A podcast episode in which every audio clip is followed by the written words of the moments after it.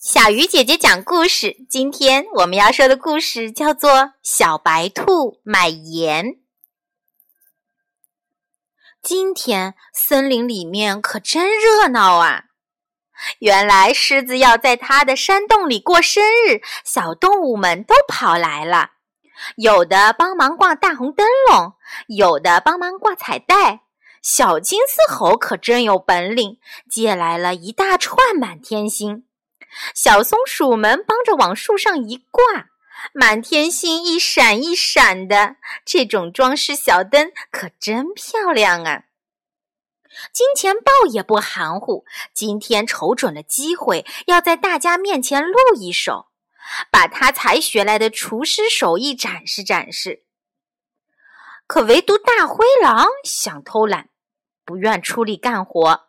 磨蹭磨蹭到厨房里，低眉顺眼的对大厨师金钱豹说：“嗯，大厨师，我今儿身子骨不太爽，要不就在您这儿帮忙帮忙吧。”金钱豹把头摇得跟拨浪鼓似的说：“呃，不行不行，那啥，前面门口有一段路要夯一下，有几棵树要帮着栽，你去那儿帮忙干点活吧。”这里基本上都有了。刚才我已经叫小白兔买盐去了。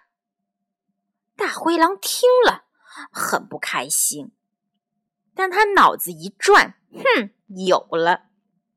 他悄悄地来到小白兔要回来的路上，在地上拉了根绳索。小白兔买盐回来没有防备，脚下被大灰狼的绳子一绊，摔了一跤。哎呦！小白兔顾不上摔疼了的屁股，袋子里的盐都跌在地上，可全脏了。小白兔赶紧把盐都拢起来，放回袋子里。大灰狼乐呵呵的，悄悄的走了。小白兔呢？小白兔呢？悄悄的回到厨房，找来一个大碗盆，把盐放在盆里，洗了起来。可洗呀洗呀洗呀洗，呀，不好，盆里的盐全没有了。小白兔哭了起来。这时，大灰狼领着大厨师金钱豹走过来。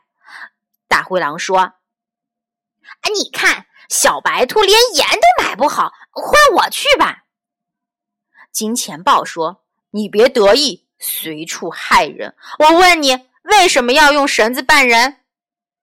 大灰狼没词儿了。金钱豹安慰小白兔说：“没有关系的，你看盐不都在这里吗？”小白兔还没弄明白。金钱豹把盆里的水倒进了锅里，然后点燃了灶火。不一会儿，锅里的水蒸发完了，白花花的盐又露出来了。好啦，小鱼姐姐讲故事，今天就到这里了，小朋友，我们明天再见。